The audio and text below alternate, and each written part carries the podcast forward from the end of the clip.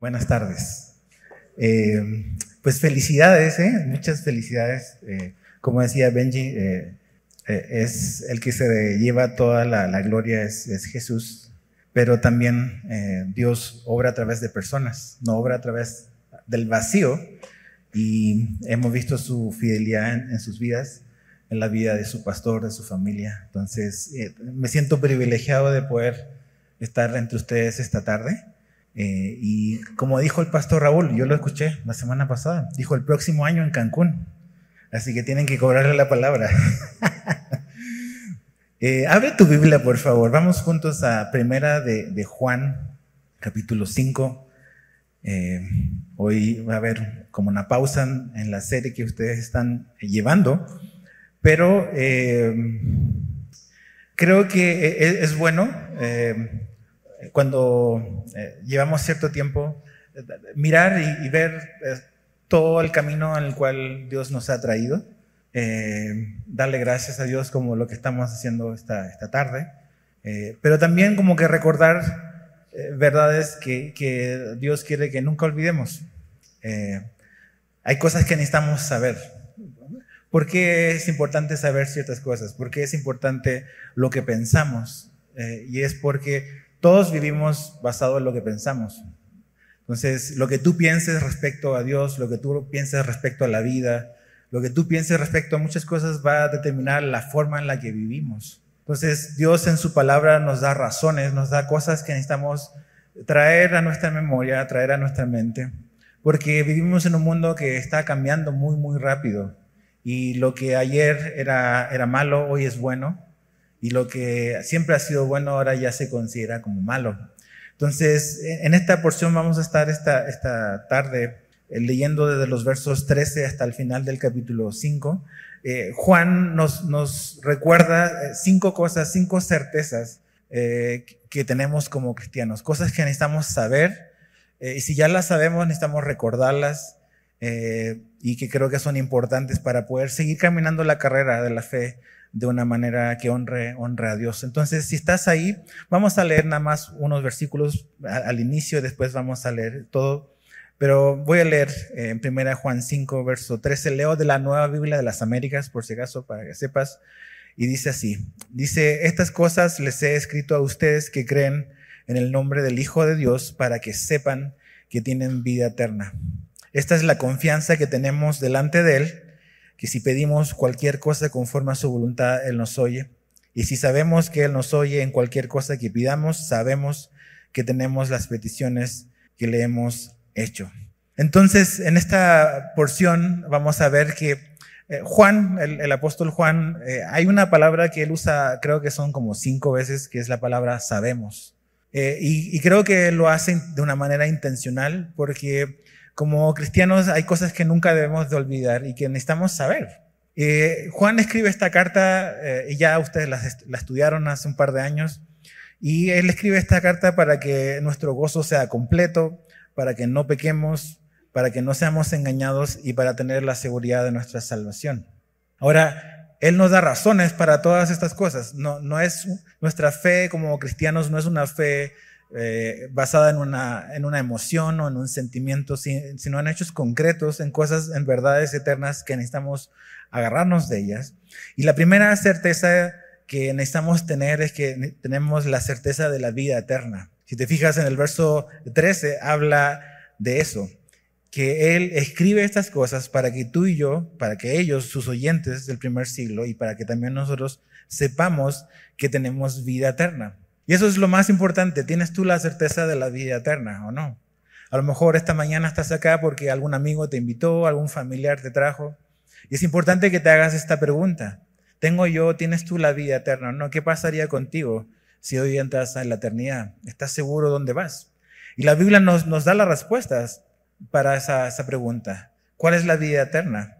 Hay, hay a lo mejor Está el grupo de las personas que creen, que han creído en Jesús. La mayoría de nosotros hemos creído en Jesús.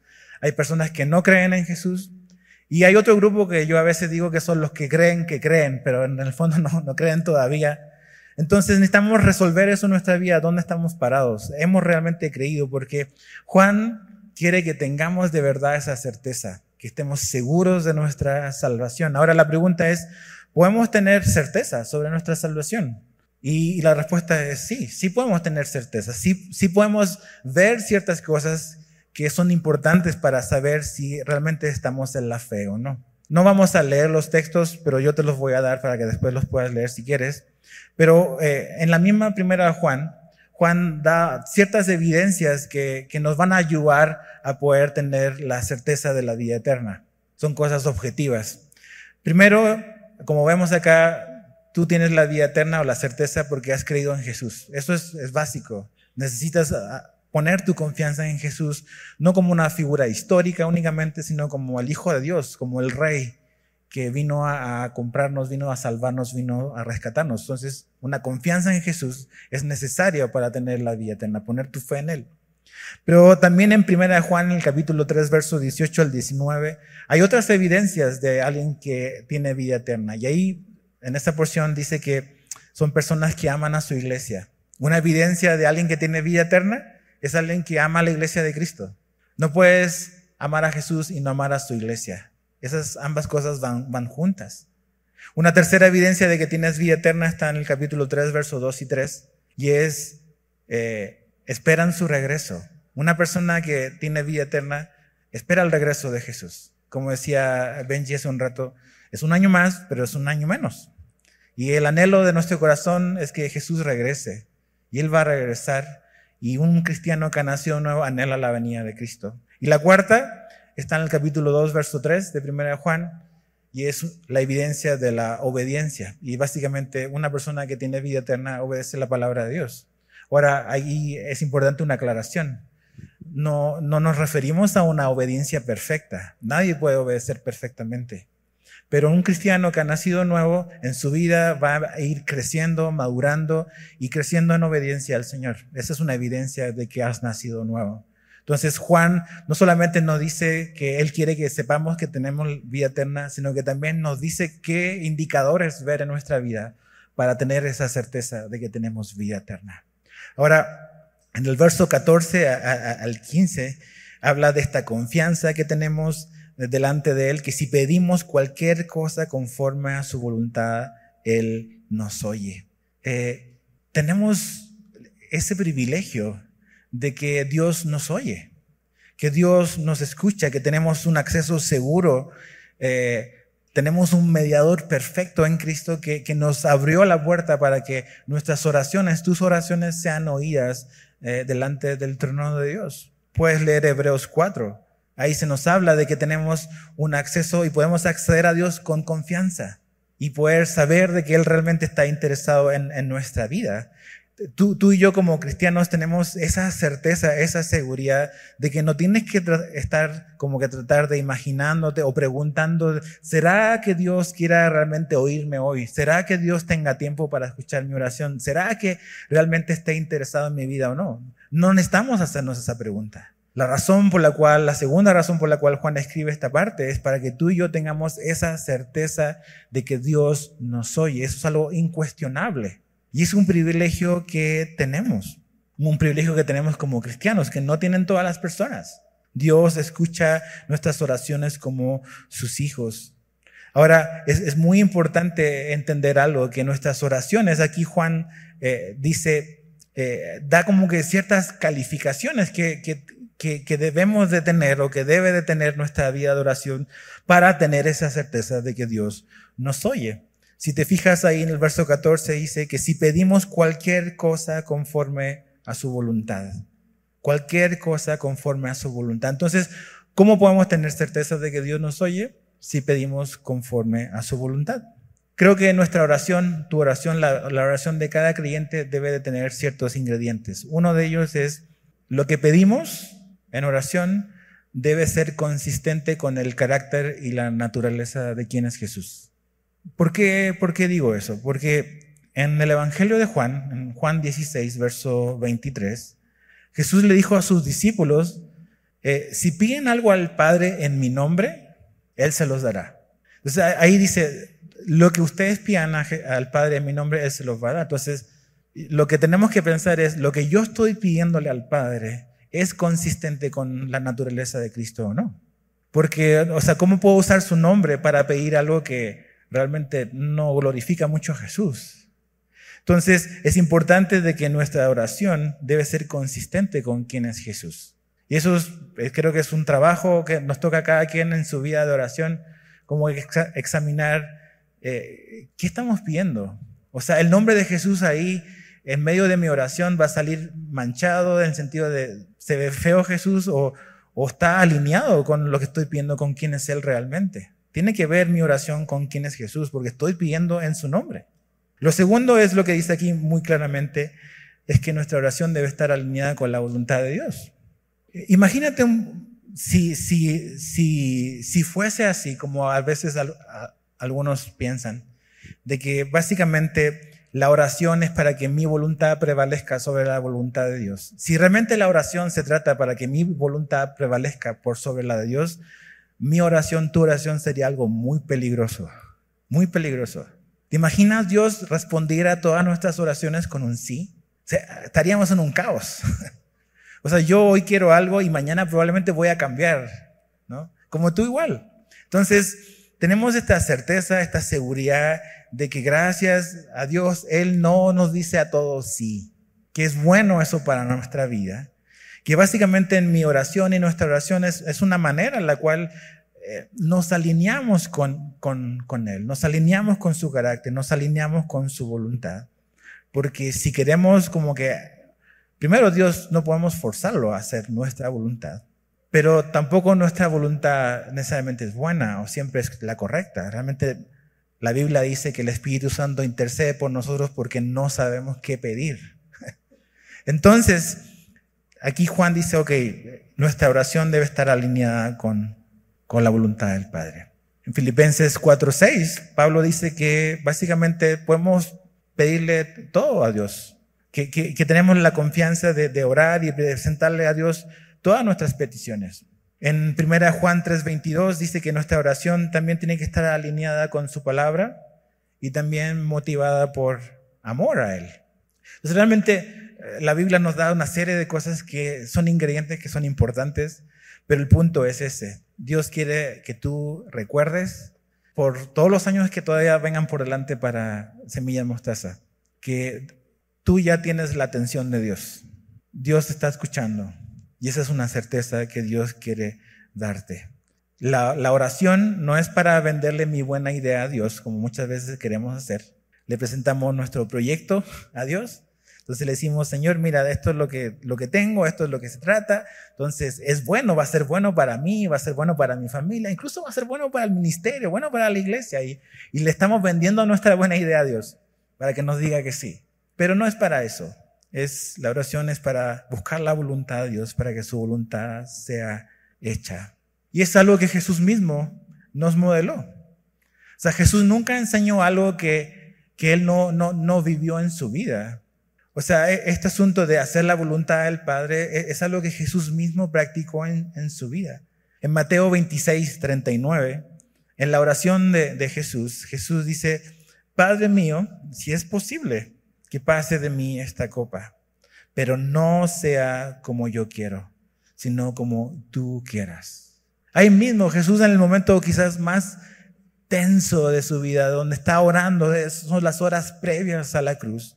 Jesús nos enseña no solamente con, con lo que con su doctrina, sino también con su ejemplo, que él también su prioridad era hacer la voluntad del Padre. Entonces, Dios te escucha. No sé eh, cuántos de ustedes algún día logren quizás eh, tener una cita y una entrevista con el presidente de la República, ¿no? Pero algo que nunca debes de olvidar es que todos los días Dios te puede escuchar y te oye. A veces pensamos, si nada más tuviera acceso a tal persona, si, si tan solo X persona escuchara mi historia, escuchara mi situación, si tan solo tuviera los conectes correctos para que en mi caso se, se, oyera en otro lugar, e, esta situación cambiaría. Pero nunca te olvides de esta certeza, que todos los días, las veces que tú quieras, que tú necesites, tú puedes acceder al Padre. Que Él está más interesado en tu vida de lo que piensas y de lo que a veces realmente estamos conscientes. Jesús, Dios, el Padre, está solo a una oración de distancia de poder entablar una comunicación con Él. Entonces, Juan quiere que tengas esa certeza. Dios te oye. Ahora, en nuestra vida de oración, ¿por qué vamos a pedir? Y creo que en el verso 16 al 17 Juan nos da una buena idea por lo cual podemos pedir en oración. Dice, si alguien ve a su hermano cometiendo un pecado que no lleva a la muerte, pedirá, y por él Dios dará vida a los que cometen pecado que no lleva a la muerte. Hay un pecado que lleva a la muerte. Yo no digo que se deba pedir por ese. Toda injusticia es pecado, pero hay pecado que no lleva a la muerte. Aquí quiero detenerme nada más en, una cosa. Y es que creo que, que, esta idea va unida a la anterior. Por eso estudiamos la Biblia verso a verso, para entender el contexto. En el verso, los versículos anteriores, eh, Juan nos dice que Dios nos oye, que, que Dios escucha nuestras oraciones, que si pedimos conforme a su voluntad, Él nos va a oír. Entonces, la pregunta es, ¿cuál es su voluntad? ¿Por qué podemos pedir? Aquí hay una buena razón por la cual podemos pedir. Por tu hermano que ha caído en pecado. Esa es una buena, una buena razón por la cual orar. Eh, y algo muy importante que está implícito aquí, y es que los hermanos de la fe van a caer y van a pecar. Eso es algo que tenemos que tenerlo muy claro, porque a veces venimos a la iglesia y decimos, ok, el único contexto seguro donde la gente no me va a fallar seguro va a ser si voy a la iglesia y llegas a la iglesia resulta que la gente igual te falla. Igual nos equivocamos, igual pecamos, porque la Biblia dice que lo vamos a hacer. Entonces, la iglesia no es un lugar de gente perfecta, que, que, vive siempre al estándar que Jesús nos ha pedido vivir. Si tú andas buscando y andas pensando como poner un pedestal a una persona, creo que vamos a terminar bien desilusionados si hacemos eso. La iglesia es un grupo de gente que ha sido redimida por Jesús, donde Él es perfecto y Él está trabajando nuestra vida para hacernos un poco más como Él. Pero una iglesia no es un contexto de, un ambiente donde no haya problemas, no haya dificultad, no haya gente que peque, porque dice aquí claramente que los hermanos caen y pecan. Pero ¿qué podemos hacer en ese momento o en ese caso? Tenemos que orar. En lugar de poder, eh, o en lugar de enfocarnos en murmurar, en condenar, Juan nos dice, ya que Dios nos escucha, lo que debemos y lo que podemos pedir es, y lo que vale la pena pedir es, ora por tu hermano que ha caído en pecado. No lo condenes, ora por él. Ahora, generalmente cuando alguien cae y hace algo, somos buenos para como condenar, ¿verdad? O sea, ¿qué onda con él? O sea, no, no era cristiano, seguro no era cristiano. Y, y empezamos una serie de cosas en nuestra mente, pero Juan nos dice, no, no, no perdamos el tiempo en eso, mejor enfoquémonos en orar. Un buen ejemplo de eso, de que Dios escucha nuestras oraciones cuando oramos por nuestros hermanos que han caído o que están en el error, es Job. Job en el capítulo 42, verso 8 dice, Job oró por misericordia por sus tres amigos. Lo puedes leer ahí después. O sea, imagínate los amigos que tenía Job. No, no, no. No eran muy buenos amigos, no le dieron muy buenos consejos. Pero realmente eran amigos insensatos. Y dice que Job oró por ellos y Dios oyó la oración de Job. En otra historia, en una historia que ustedes están estudiando los miércoles, me parece, el libro de Éxodo, ¿verdad? Éxodo miércoles. Perdón, domingo, sí, domingo. Moisés. Moisés, un, un hombre que, como tú y yo, que Dios lo llamó a una gran tarea. Él iba a ser el instrumento o el medio por el cual Dios iba a sacar a Israel. Ahora, tú ya conoces la historia. Israel, la gente, ¿era gente fácil? Nada fácil. Yo siempre le digo a mis amigos, cuando vea a Moisés en el, cielo, le voy a dar un gran abrazo y lo voy a felicitar. Felicidades, bro. O sea, ¿cómo le hiciste todos estos 40 años para soportar a gente tan difícil? Y en un momento, o sea, la gente quejándose y pecando y, murmurando en contra de Dios. Y, Dios dice, ¿sabes qué, Moisés? Vamos a olvidarnos de esta gente, vamos a comenzar tú y yo de nuevo. ¿Y sabes lo que hace Moisés? No, Moisés dice, sí, ya de una vez, ya dejemos a esta gente difícil. No, Moisés intercede por el pueblo rebelde, por sus hermanos, por la congregación. Intercede ante, ante Dios por ellos. ¿Y qué hizo Dios? Dios escuchó la oración de Moisés. Entonces, cuando Juan nos dice esto, ora por tu hermano. En lugar de condenarlo, de criticarlo, ora por él, para que Dios le pueda conceder el salir de eso. Para saber cuál es el pecado de muerte, pregúntale a tu pastor Raúl. Hay muchas teorías y maneras diferentes de decir, pero lo más importante es eso, la certeza de que Dios nos oye y que una buena razón para orar, ya que Dios nos oye, es orar por nuestros hermanos que han caído. Esa es la certeza.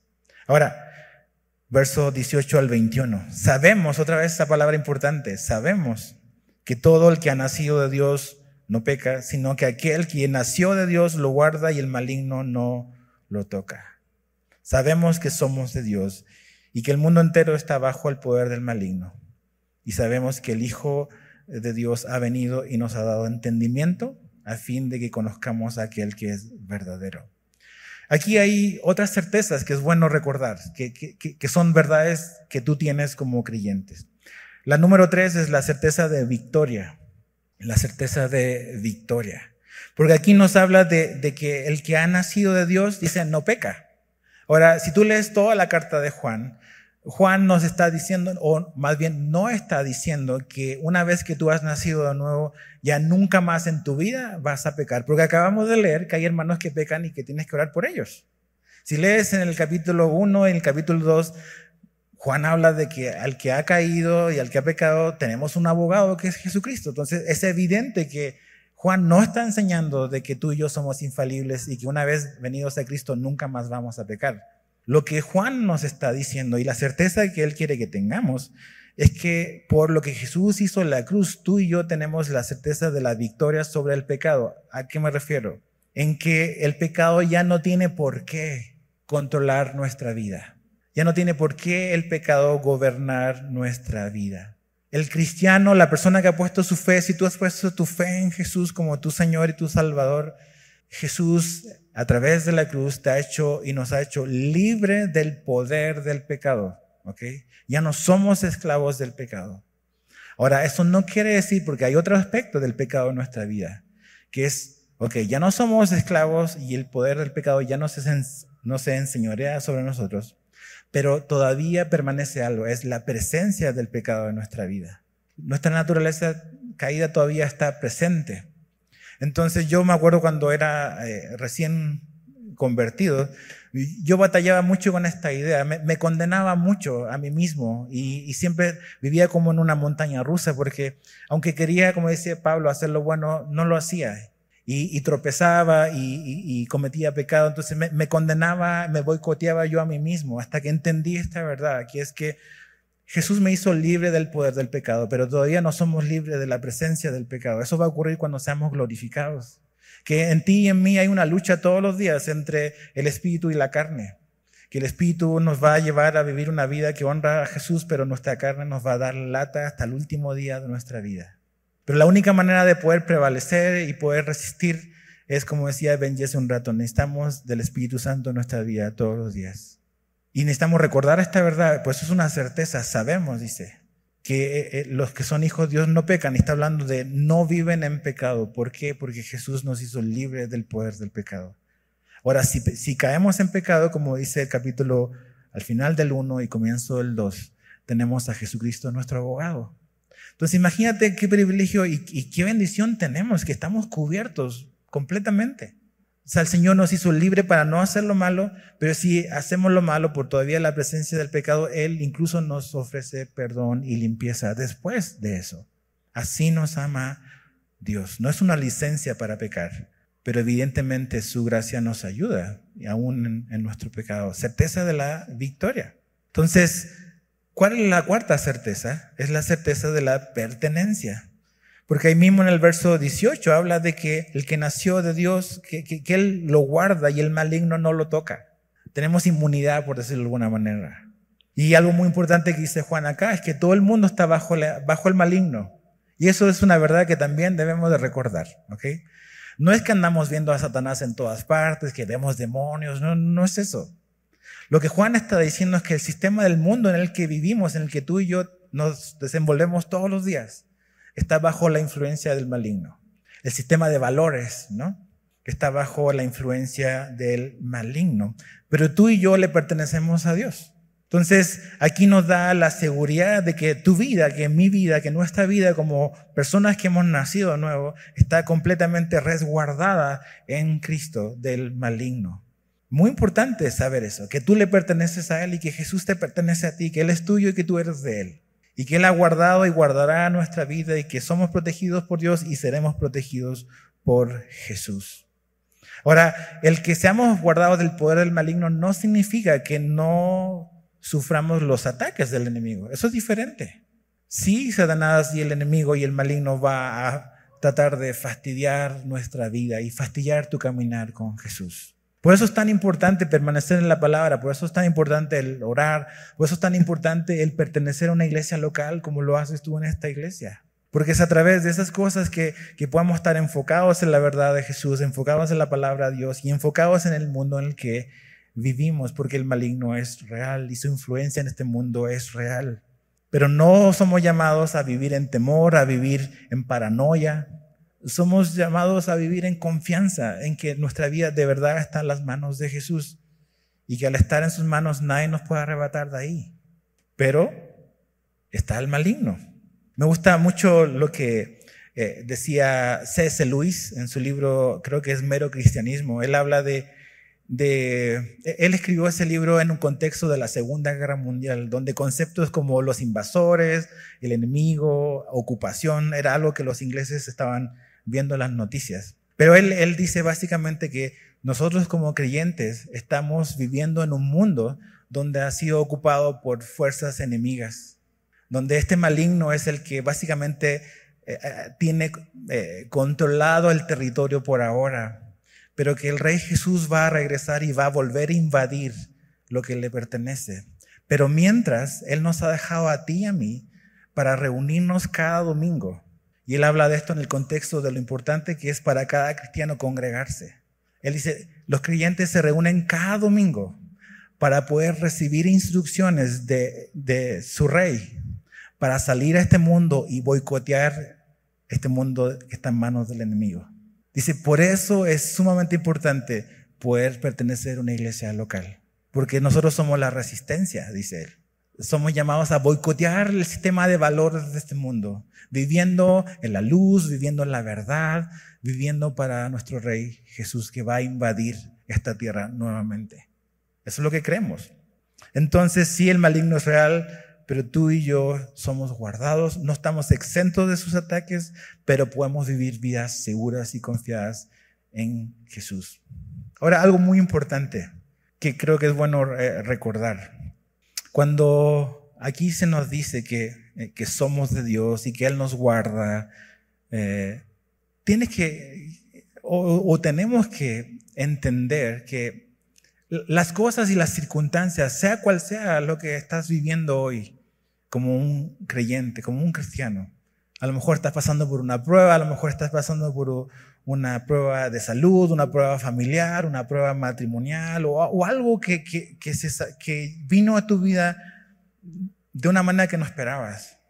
Y tú dices, ¿cómo puedo entender o asimilar que mi vida está segura y que yo estoy guardado por Dios? Si mira lo que me está pasando.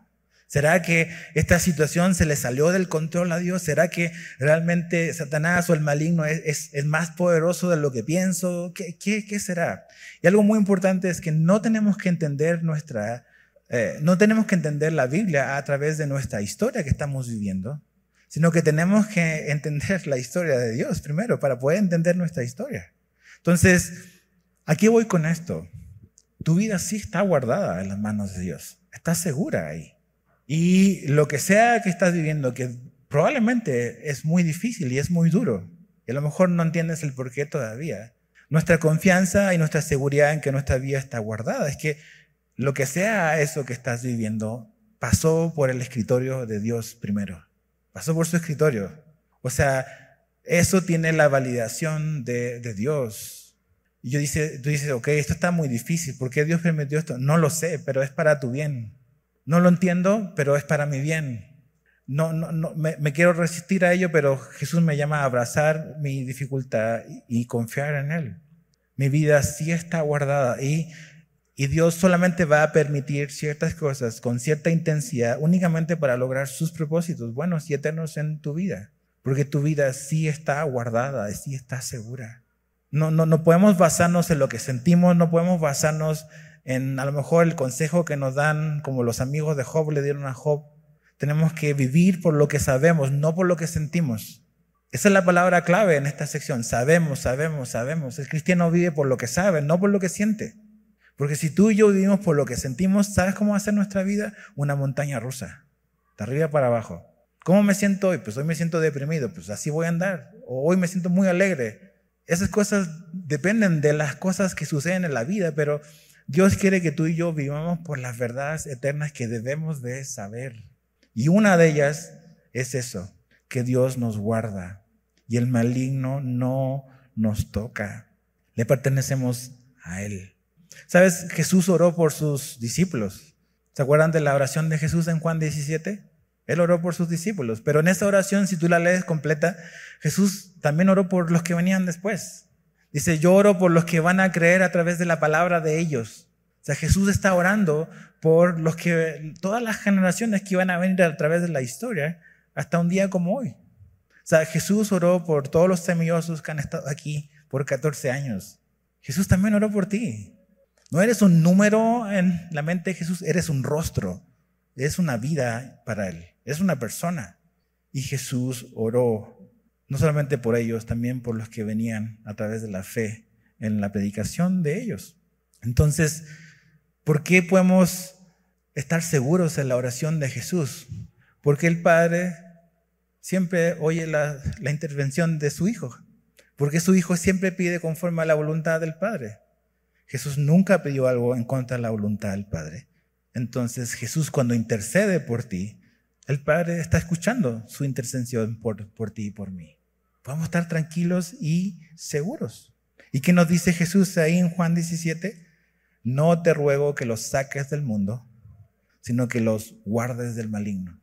A veces mi oración es, Señor, ya sácame de este mundo. ya, no, quiero más esto. Pero Jesús dice, no, no se trata de lo que tú quieres, Edgar. Yo te voy a guardar te dejé ahí con un propósito y mientras ese propósito esté vigente, yo te voy a guardar. Una persona decía algo muy, muy, muy interesante. Dice, todo cristiano es indestructible hasta que su propósito se termina en la vida. Mientras tú estés caminando a los propósitos de Jesús, tu vida es indestructible aquí. Porque Dios va a guardar tu vida para que tú cumplas sus propósitos. El momento en que sus propósitos se acaban, Él te va a llevar, Él nos va a llevar. Entonces, camina en sus propósitos, camina en su voluntad, camina en su palabra. Él ha orado, Jesús ha orado para que el Padre guarde tu vida. En Lucas 22, verso 31 al 32, eh, Jesús la noche previa a, la cruz le dice a, Pedro, le dice esto, dice, Simón, Simón, he aquí Satanás os ha pedido para zarandearos como a trigo. Imagínate esa palabra, zarandear, o sea, le va a dar una sacudida tremenda a Pedro y a todos los otros apóstoles. Dice, pero, esos los peros llenos de gracia en la Biblia. Pero yo he rogado por ti. Dice, que tu fe no falte y tú, una vez vuelto, confirma a tus hermanos. Todos conocemos la historia de Pedro. Efectivamente, esa noche fue zarandeado muy, muy fuerte y falló. Pero Jesús oró para que, a pesar del tropezón, la fe de Pedro no fallase, para que él pudiese ser restaurado de ese tropezón. Y la razón por la cual Pedro pasó la prueba, en el sentido de que se pudo volver a levantar y no se alejó de Jesús, sino que permaneció, fue la intercesión de Jesús. O sea, Pedro pensaba es, yo puedo enfrentar esta dificultad nada más echándole ganas. Si yo quiero, yo puedo. Esa es la mentalidad hoy del mundo. Si yo quiero, yo puedo. Pero Pedro descubrió algo que todos debemos de saber, es que querer no es poder siempre. Que necesitamos algo más que nuestra voluntad y echarle ganas. Necesitamos el poder de Dios en nuestra vida. Imagínate lo, lo que Pedro vivió todos los días de su vida, cada vez que oía un gallo cantar. ¿Has pensado en eso? O sea, en Israel tú vas a Israel y los animales andan ahí. Probablemente Pedro escuchó gallos cantar todas las mañanas. Imagínate lo que significaba para Pedro escuchar todas las mañanas un gallo cantar. ¿Tú, tú crees que no pensaban lo que, lo que él hizo? Yo creo que yo pensaría lo que yo hice. Pero ¿sabes qué? Cada vez que él escuchaba un gallo cantar, probablemente Él recordaba su fracaso, pero recordaba la gracia de Dios, que fue más grande que su fracaso. Entonces el gallo se transformó en un recordatorio, no de su falla, sino de la gracia de Dios en su vida. A pesar de él, a pesar de Pedro, por la intercesión de Jesús, él no solamente pudo pararse de eso, sino después confirmar a sus hermanos. Así es, la certeza de que le pertenecemos. Jesús dijo, los que están en mi mano nadie los puede arrebatar. Y ahí estás tú seguro, ahí estás, certeza de pertenencia.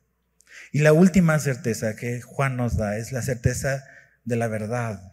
Dice en el verso 20, y sabemos que el Hijo de Dios ha venido y nos ha dado entendimiento a fin de que conozcamos a aquel que es verdadero.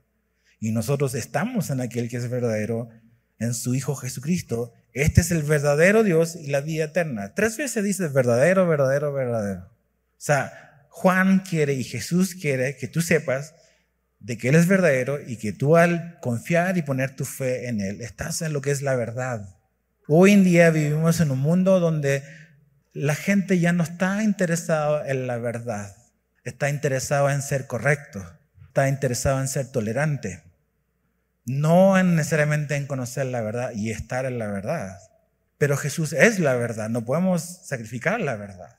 Y aquí tres veces nos dice que Él es verdadero, que estamos en Él, que es verdadero. Entonces, estamos en la verdad sobre Jesús, en quién es Él y lo que Él ha hecho por nosotros.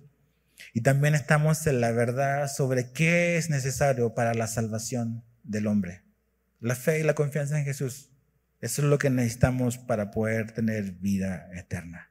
Entonces Juan termina de esa manera, recordándole a los oyentes del primer siglo y también nos recuerda a nosotros que debemos de permanecer en la verdad ahora que ya la conocemos. Estaba ah, ah, un poco como que eh, tratando de entender este concepto, esta, esta palabra que el Nuevo Testamento habla de la verdad, porque hoy en día escuchamos, decimos, o te dicen, no es que esa es tu verdad, yo tengo mi verdad. Hay tal cosa, hay muchas verdades. No, no hay, no hay tal cosa. Entonces, la palabra o una de las definiciones que el Nuevo Testamento da para la palabra verdad también se puede traducir como realidad. Entonces, eso es importante porque cuando tú analizas diferentes verdades de diferentes personas. Tú puedes decir, bueno, ¿cómo, poder saber? Jesús nos dice que lo que Él nos muestra, esa es la realidad. Pues yo, yo te decía hace un rato, hoy en día la gente quiere alterar la realidad, quiere modificarla lo que es real. Pero realmente cuando estamos en Jesús, cuando Él abre nuestros ojos, cuando un día Él abrió tus ojos y salió a tu encuentro y dejaste de ser ciego, Dios te hizo ver en Jesús y a través de Jesús la realidad de las cosas. ¿Cómo son las cosas de verdad? Y esa es una certeza que Juan quiere que tú y yo tengamos, que estamos en la verdad, que su palabra es la verdad, que Jesús es la verdad. Y por eso quizás dices, oye, qué manera más extraña de terminar Juan su carta. Dice el verso 21, hijos, aléjense de los ídolos, como que dices, eso está como que fuera de contexto. Para nada. Porque Jesús está contrastando los ídolos con Jesús que es la verdad. Lo que Juan está diciendo es que los ídolos no son verdad, pero que Jesús sí es lo verdadero. Entonces, ¿dónde tienes puesta tu fe y tu confianza hoy? ¿En Jesús lo verdadero o en línea en blanco? Ahí tú lo puedes completar, que no es verdadero. Por eso dice, ok, si hoy tu fe y tu confianza no está primera y únicamente en Jesús, que es lo verdadero, Tienes que huir de lo que sea que esté en esa línea en blanco en la cual tú has puesto tu confianza. Huye de eso. ¿Sabes por qué? Porque todos los ídolos te van a dejar mal, te van a fallar. El único que nunca va a fallar y que nunca va a cambiar y que siempre va a ser fiel a quien es Él es Jesucristo. Y como hoy estamos viendo, estamos comprobando que en estos 14 años y en estos 2000 años de historia de la iglesia de Jesucristo, Él es fiel y verdadero. ¿Por qué? Porque Jesús dijo que ni siquiera las puertas del Hades van a prevalecer en contra de su iglesia. Y ustedes son un testimonio de que Jesús es fiel y es verdadero. Él los ha sostenido estos 14 años. Él ha sostenido a su pastor, su familia. ¿Y sabes qué? Él los va a seguir haciendo. Porque Él no, es, él no miente, Él es verdadero y podemos estar seguros de eso. Entonces, Padre, te damos gracias por tu palabra. Gracias por estas certezas que nos, deja, que nos dejas, Señor, en, tu palabra escrita. Porque aunque tenemos emociones y sentimientos, Señor, tú nos has dejado algo firme y seguro del cual agarrarnos y poder eh, traer a nuestra memoria cuando vemos en nuestro mundo alrededor, Señor, eh, cómo las cosas cambian rápidamente. Y a lo mejor la incertidumbre del futuro, la incertidumbre de las cosas que cambian pueden darnos temor o llenarnos de ansiedad. Tú nos, siempre nos traes a tu palabra, a recordar lo que debemos de saber. Entonces graba estas cosas en nuestro corazón. Ayúdanos a vivir por medio de ellas, Señor. Y gracias porque tú siempre tienes algo que decirnos. Te lo pedimos y oramos estas cosas en el nombre de Jesús. Amén.